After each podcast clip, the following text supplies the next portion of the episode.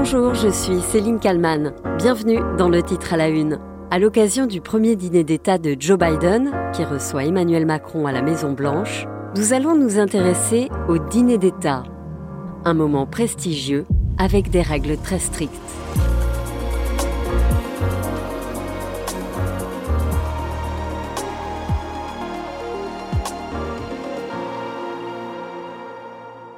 Les dîners d'État, c'est toute une affaire d'État. Et gare aux critiques. Nous sommes le 26 mars 2014. Xi Jinping, le président chinois, est en France pour trois jours. On célèbre 50 ans de relations diplomatiques entre Pékin et Paris. Des contrats industriels importants sont aussi en jeu. Ça nous amène à la politique internationale avec le troisième jour de la visite d'État chez nous du président chinois. hier soir, grand dîner, vous le voyez, à l'Élysée, avant un autre dîner d'apparat, celui-là ce soir au château de Versailles. Au lendemain de ce dîner d'État à l'Élysée, la ministre française du Commerce extérieur, Nicole Brick, est sur le perron de Matignon. Les caméras de BFM TV sont là. Elle débriefe à haute voix le dîner de la veille avec le Premier ministre Jean-Marc Ayrault.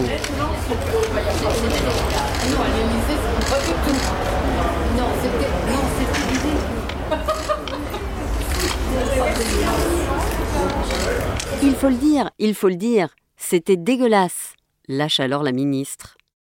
Une critique violemment accueillie en cuisine, et on le comprend.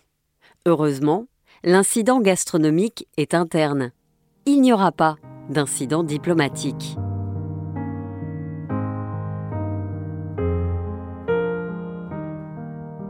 Car oui, un dîner d'État, c'est tout un protocole, un moment incontournable dans les visites officielles. Rien n'est laissé au hasard.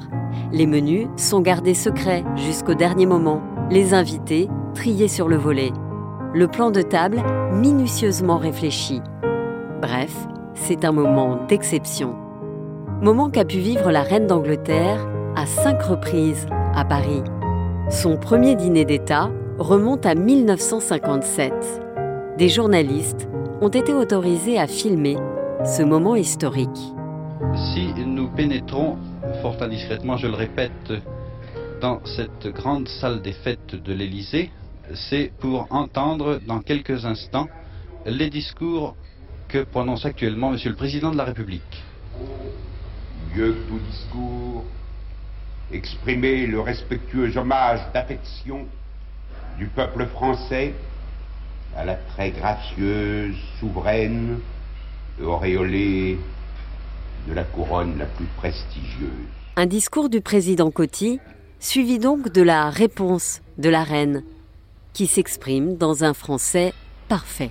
Monsieur le Président, je suis profondément ému, ainsi que mon mari, de votre généreux accueil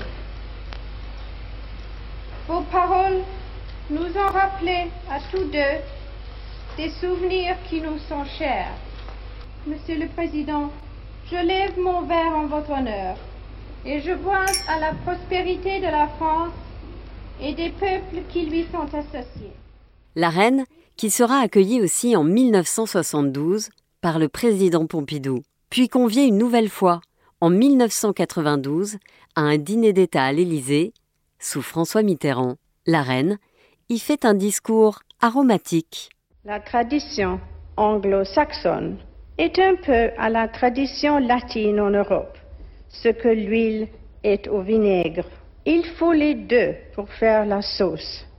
Sinon, la salade est mal assaisonnée. En 2004, quatrième visite d'État de la reine. Pour accueillir Élisabeth II, Bernadette Chirac s'est mis une énorme pression. Elle a même organisé une répétition générale. Mais bien sûr, la reine n'en saura rien. Les 240 invités de la présidence ont pu apprécier le style et l'humour de la souveraine britannique. Bien sûr, nous ne serons jamais d'accord sur tout. Mais la vie manquerait de sel. La pluie d'autres manches et le soleil de France. Ce sont là des complémentarités que nous avons tout lieu d'apprécier. Vive la différence, mais, vive l'entente cordiale. Dix ans plus tard, Élisabeth II revient pour ce qui sera son dernier voyage d'État. 220 invités, acteurs comme Guillaume Gallienne, sportifs comme Arsène Wenger ou politiques comme Manuel Valls, la reine qui parle couramment français a porté un toast, accent impeccable. Où qu'ils soient, lorsqu'ils se rencontrent, nos compatriotes retrouvent toujours ce mélange unique d'amitié, de rivalité dans la bonne humeur. Citant la formule de la famille royale, François Hollande a tenté sa chance en anglais, l'accent est moins travaillé. Keep calm and carry on. Restez calme et persévérez. Je n'ose en faire ma devise. Les agapes se sont poursuivies jusqu'à 23h.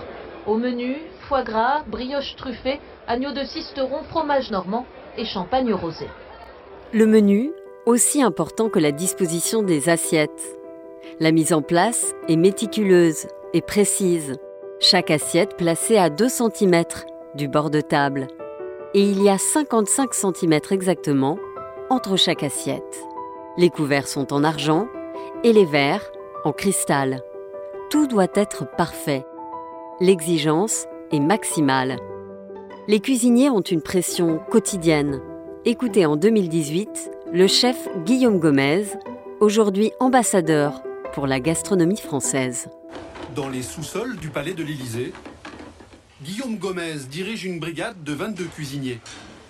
Ils servent chaque année 80 000 repas au président de la République et à ses invités de marque. Guillaume Gomez, qui, comme tout chef cuisinier, transmet son savoir, ses valeurs, sa rigueur et son humilité. Hugo est un jeune apprenti. Ce jour-là, Hugo est chargé d'une mission ingrate et répétitive. C'est un chaud-froid de volaille qu'on importe pièce et qu'on pose sur l'entrée. Pour un dîner d'État donné ce soir par le président de la République, il doit découper et poser 200 rondelles de gelée sur les entrées, sous la surveillance pointilleuse du chef Gomez. Ce qui va pas, c'est quand on a une fine, une épaisse, une fine, une épaisse. D'accord. Quand on a euh, plus de 200 portions à faire, il faut que tout soit régulier. Ça va se voir tout de suite s'il y a quelque chose qui n'est pas régulier. Donc même si on a confiance en Hugo, parce que c'est un apprenti qui est en formation, mais il débute pas son métier, on peut facilement lui confier des tâches. Il y a toujours quand même quelqu'un qui est avec lui parce que bah, il faut toujours euh, vérifier. Tout vérifier pour que tout soit parfait. Et attention à composer avec les goûts des chefs d'État. Pour cela, il existe ce que les chefs de chefs appellent entre eux le téléphone bleu. Écoutez l'explication de Guillaume Gomez, qui a été pendant 25 ans dans les cuisines de l'Élysée. On a ce qu'on appelle le téléphone bleu euh, du club des chefs. Les chefs peuvent appeler. C'est ce qui m'a permis, par exemple, lorsqu'on a reçu le président euh, Trump, de mettre en avant le porc noir de Bigorre et de le cuisiner un petit peu façon euh, ribs à l'américaine, et ce qui permet de rencontrer un franc succès. Car toute la difficulté pour le menu d'État est de mettre en valeur son pays tout en séduisant son hôte. Et attention, c'est pareil pour la boisson. Écoutez Jérôme Rigaud, ancien chef du Kremlin. La boisson joue un, joue un rôle, c'est la convivialité. Donc euh, c'est après les, des repas où se négocient des traités, ou, etc. Donc il vaut mieux que le repas se passe très bien. Donc la boisson fait partie de ces repas-là. La diplomatie culinaire, tout un art donc, que ce soit en France ou dans les autres pays, comme par exemple aux États-Unis. Christetta Comerford est la chef personnelle de Joe et Jill Biden. Nous devons faire en sorte que tout le monde soit satisfait, que tout soit impeccable et délicieux. La chef du président américain, dont la plus grande fierté est de voir revenir des assiettes vides. Cela signifie que les convives ont apprécié ce qu'ils ont dégusté.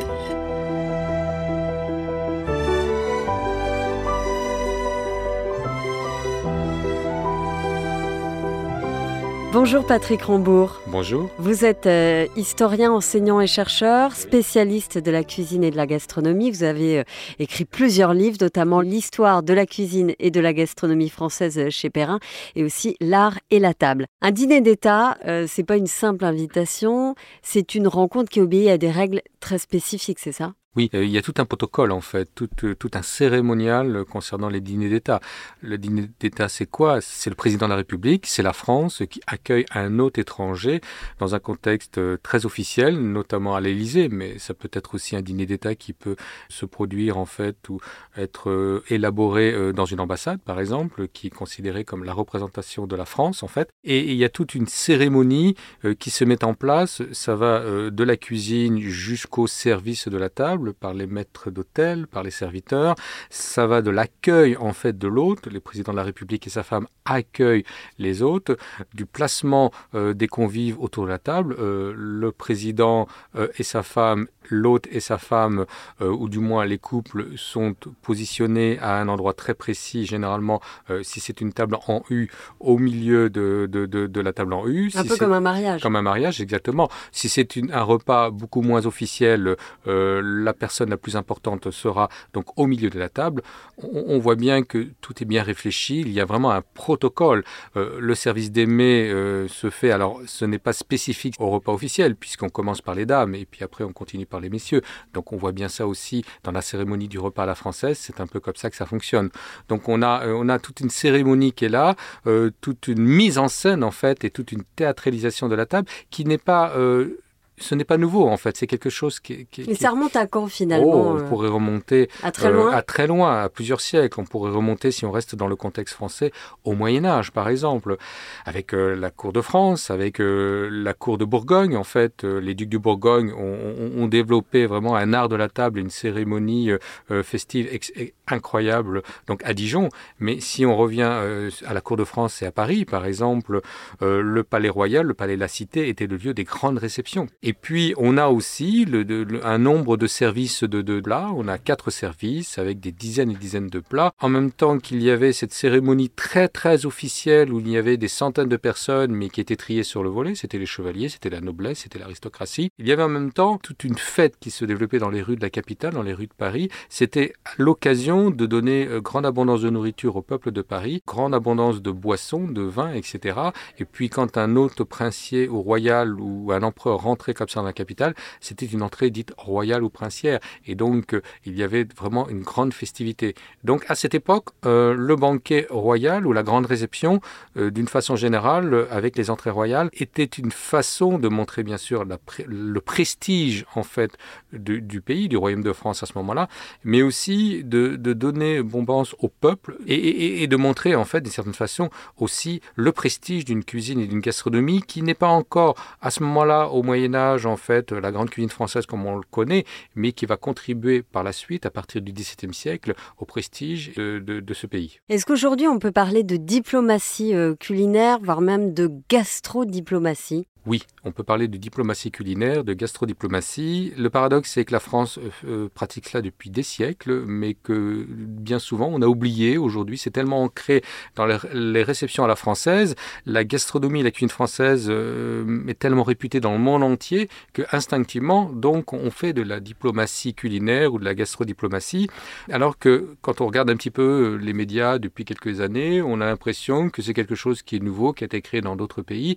Mais d'autres pays, en fait, qui n'avaient pas cette tradition culinaire comme on l'a dans ce pays. Et la réception dans une ambassade de France ou la réception à l'Élysée est extrêmement importante parce que les autres étrangers s'attendent tellement à avoir quelque chose de fabuleux parce que c'est la France et parce que la réputation gastronomique de la France est là qu'il ne faut pas se tromper. il y a une grosse pression pour les chefs et voilà, Il y a, une, vraiment une, pression très très importante et c'est pour ça que tout est pensé et tout est réfléchi avec minutie. Quand ça passe bien par l'estomac, euh, est-ce qu'on peut dire que ça aide à signer des contrats? Parce que c'est ça le but finalement. Oui, oui. Alors donc, euh, si on sort un peu du contexte du repas officiel, on pourrait parler des repas d'affaires, donc euh, qui se passaient aussi dans les très, grands restaurants. Et donc oui, d'une certaine façon, c'est très très important de bien accueillir son hôte et, si ça se passe bien au travers du repas, de, de la convivialité, du plaisir d'être ensemble et d'être à table, oui, ça contribue à faire avancer les choses, ça contribue, outre à signer des contrats, mais pas que cela. Ça contribue par exemple à mettre en place des, sommets, des congrès, des, rencontres officielles futures,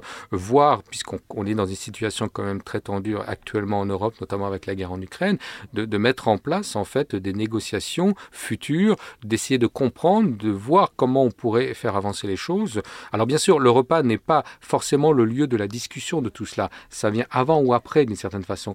Mais le repas joue un rôle extrêmement important et on revient à cette notion de diplomatie culinaire, voire de gastrodiplomatie. Oui, d'ailleurs, il y, a toujours un discours avant le repas.